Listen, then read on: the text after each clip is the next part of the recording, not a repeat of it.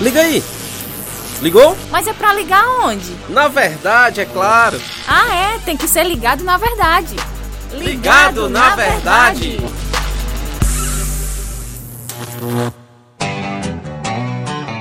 Muito bem, estamos aqui mais uma vez com o nosso Ligado na Verdade, podcast da Rádio Ceará. Você que está acompanhando a gente pela manhã, bom dia, na tarde, boa tarde, na noite, noite, né? Boa noite para você, né?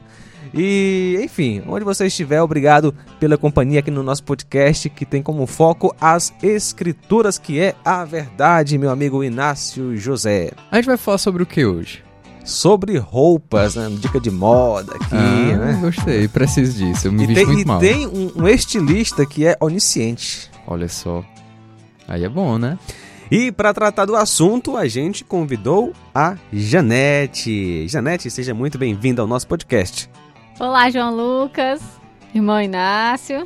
E aí, irmã Janete? É, me chamo Janete, congrego na Igreja Cristã Evangélica de Nova Russas e sou casada com João Batista, que é o amor da minha vida. É uma santa essa mulher Há um ano e oito meses, para a glória de Deus. e é um prazer estar aqui com vocês. Muito bem, Janete. É, Deus, o estilista, é o tema de hoje. Por que, Janete? Como uma, uma moça né, que quer se vestir bem, se vestir bonita e quer também agradar a Deus, como ela pode, com a sua vestimenta, né, honrar o Senhor e ao mesmo tempo ser bonita? Pronto, João Lucas. É, eu queria só que nós pudéssemos voltar ao início de tudo, né? De onde é que surgiu as vestes, né? As vestimentas. É, a gente sabe que lá em Gênesis 3, Adão e Eva cometeram um pecado, né? Uhum. E lá vai narrar que eles eram. Antes, lá no capítulo 2, voltando aí, né, praticamente no versículo 25, vai dizer que eles viviam nus e não se envergonhavam. Por quê? Porque ainda eles eram puros, ainda não haviam cometido pecado. Então, no capítulo 3, vai narrar que, após eles pecarem, eles se envergonhavam por estarem nus, porque já existia ali habitando a maldade uhum. no coração deles, né, a impureza. Então foi necessário que Deus fizesse o quê? Cobrisse a vergonha deles. Por meio de quê? Da morte de um animal, então ali ele fez a vestimentas para eles, né? uhum. né? Então, para nós mulheres, geralmente é, esse tema é um pouco polêmico, principalmente para as cristãs, porque quê? Quem está ditando a, re, a, a regra, né, a moda, é o mundo. Então, muitas vezes tem essas influências digitais aí que diz como você deve se vestir, como você deve se comportar.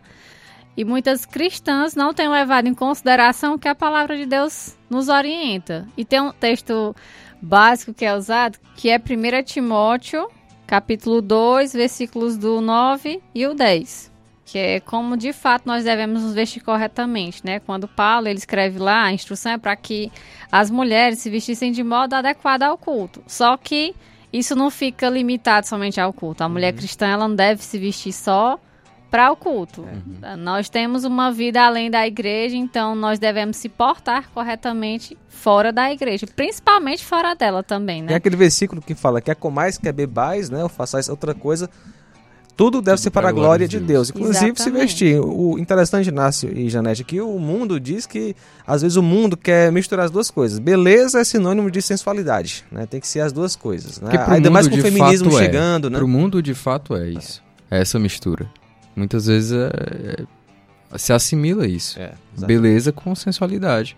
Tanto que a gente, como a Janete falou, algumas dessas influências digitais, a grande maioria delas não não se veste assim com tanta modéstia. Acho que você vai chegar nesse uhum. ponto e decência.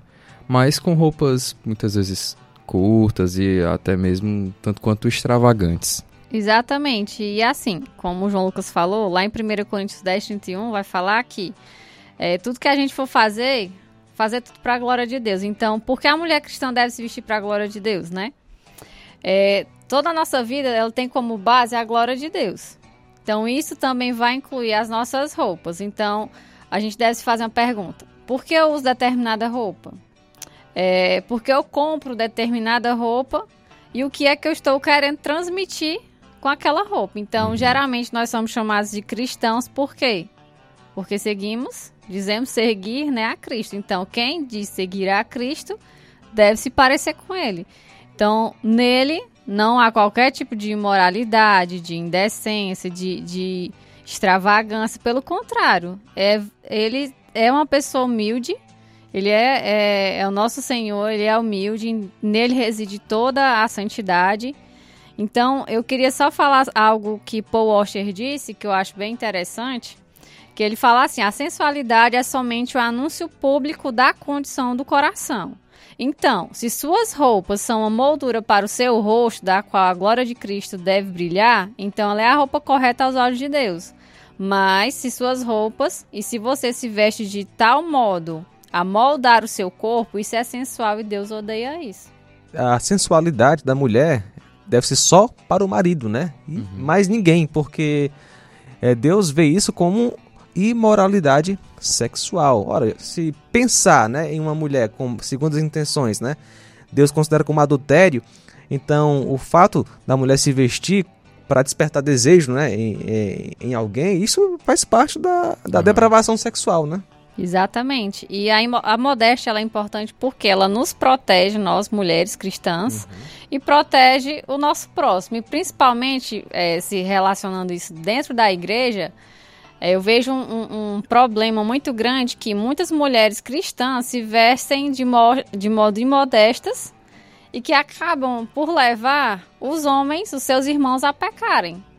Pela questão da cobiça, né? Uhum principalmente mulheres casadas, por exemplo. Um exemplo, eu vejo muito é, no Instagram algumas mulheres que criticam seus maridos por curtirem é, mulheres de biquíni, roupinha sensual, mas muitas vezes elas se vestem dessa forma. Então, é, é uma incoerência. Se você se veste dessa, você não, você condena o seu marido por ele fazer isso, lógico que é errado, ele está uhum. curtindo, ele tem, a, ele vai ter a responsabilidade dele diante de Deus, né? Mas você, como mulher, se você não quer que seu marido curta, é, visualize isso, é, pondere isso também. Você não, para você não praticar isso também. Então, se você não gosta que ele veja, pois você também não se viste dessa maneira para que outros também não lhe vejam e você também não uhum. seja pedra de tropeço. Interessante que tudo parte né, do amor a Deus, porque muitas muitas religiões né, é, praticam né, é, é essa questão de se vestir bem. Mas muitas pessoas têm a, intenção errada, né? É, aparecer bem ou tentar ou buscar a atenção religiosidade. De... Isso, né? nós temos que fazer porque nós estamos em Cristo, né? O nosso uhum. compromisso com Ele. Acho que esse, esse ponto é interessante de você não ser um, um gatilho ou pedra de tropeço para outra pessoa, porque você tanto demonstra, primeiramente, amor a Deus, quanto amor ao seu irmão. Porque você, no, no contexto que a gente está falando aqui de vestimenta, você não vai despertar algo uhum. que seja de fato um gatilho na mente daquela pessoa. Tudo bem que o pecado dele, que ele vai cometer, é a responsabilidade dele.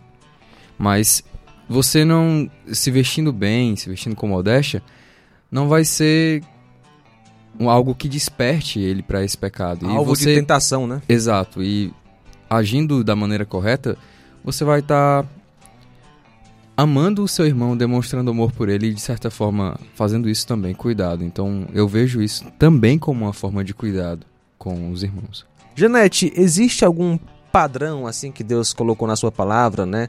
Que e obviamente vai envolver todas as culturas em todas as épocas, né? Então tem alguma diretriz bíblica tem, para vestimenta? Tem sim.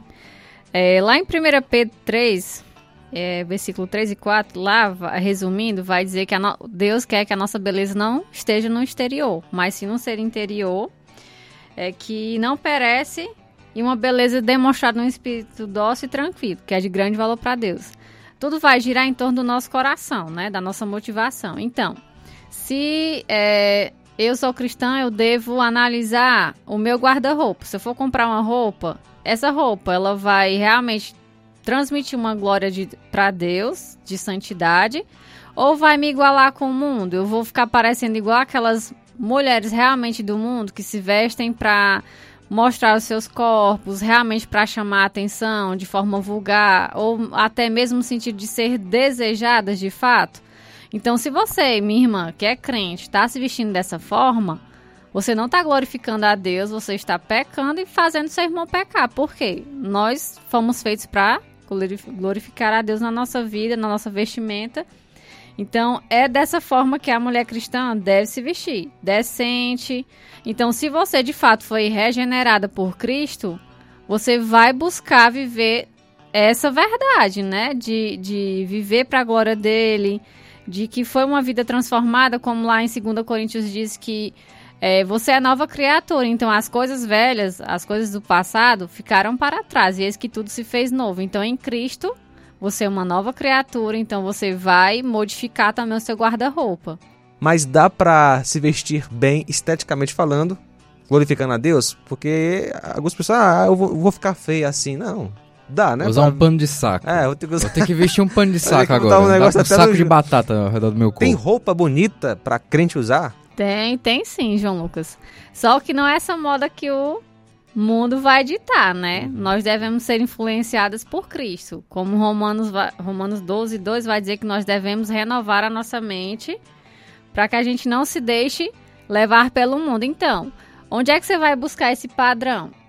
é de acordo com a escritura. Se aquilo que eu vou comprar vai refletir santidade, não significa também que você vai se vestir feia, né? uhum. A mulher cristã, ela não deve se vestir feia, principalmente, eu digo, tanto as casadas quanto as solteiras, né? Aquela que quer conquistar um crush aí, um marido, um crente, ela deve se vestir de maneira correta diante de uhum. Deus. Então você vai buscar uma moda, não é a, a moda do mundo, mas de acordo com o nosso estilista supremo, que é uhum. é Cristo, né? E algo que você falou, que a gente comentou no começo, é para você se vestir de modo belo, não é necessário que você se vista de modo sensual. Então você, eu acredito que sim é possível uma moça, uma mulher se vestir de modo belo que fique muito bonita e que não seja sensual, que realmente olha, a gente olha assim, olha Hum, que moça bonita, de vestimenta bonita, que elegância. Exatamente. É,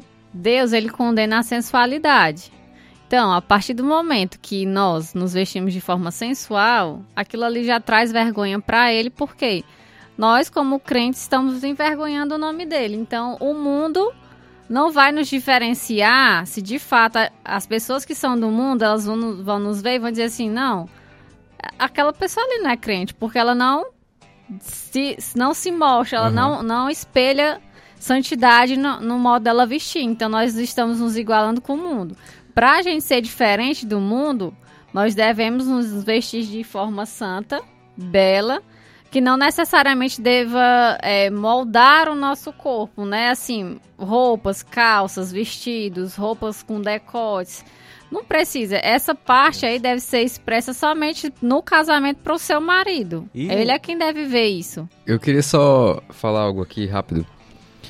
Isso tudo aqui, de certa forma, na verdade, os pilares, os ensinamentos, serve também para você, marmanjo, caba sem vergonha, que se veste de maneira errada. É verdade. Vista-se bem, vista-se também para a glória de Deus, você homem. E só para concluir, para aquelas irmãs, né, que se converteram agora, que o padrão dela é do mundo, ainda, nós que já estamos há algum tempo é, na igreja, né, servindo a Cristo, nós deveríamos chegar nessas irmãs e procurar orientá-las, porque muitas vezes elas chegaram agora e as vestimentas Isso. delas, guarda-roupa dela ainda não foi transformado. É. Então você deve ir conversando, aconselhando. E um alerta para as mães, apesar. E o dinheiro tá difícil, né? O dinheiro para mudar Isso. de uma hora para outra, né? Exatamente. Então a gente deve ter não chegar só a julgar, tem que chegar e ver um contexto para trás e ver, não, ela se converteu agora, ela, te, ela tá tirando a, a, velha natureza dela e tá se revestindo de uma nova. Então a gente não deve. Não é nem um flash, né? Uhum. Se converteu, se transformou. E, e só concluindo para as mães, né? Se a sua filha adolescente ela quer comprar determinada roupa curta, você como pai e mãe deve orientar, certo? Não, enquanto você depender de mim, você vai se vestir de maneira decente. Por quê? Algo que cresce hoje em dia é que já de bebezinho os pais já vestem as filhas na moda do mundo. E, infelizmente, isso elas vão crescendo com essa consciência de que bonita é para se mostrar. Só que de é o contrário. Deus se agrada do que é bonito é para esconder para o seu marido. Muito bem, obrigado, Janete. Foi muito bom recebê-la aqui. Que tenhamos outras oportunidades, se Deus quiser, aqui no podcast Ligado na Verdade. Foi um prazer estar com vocês aqui, viu? Deus abençoe vocês. Valeu! E aí, curtiu? Podcast Ligado na Verdade é uma produção da Rádio Ceará FM 102,7.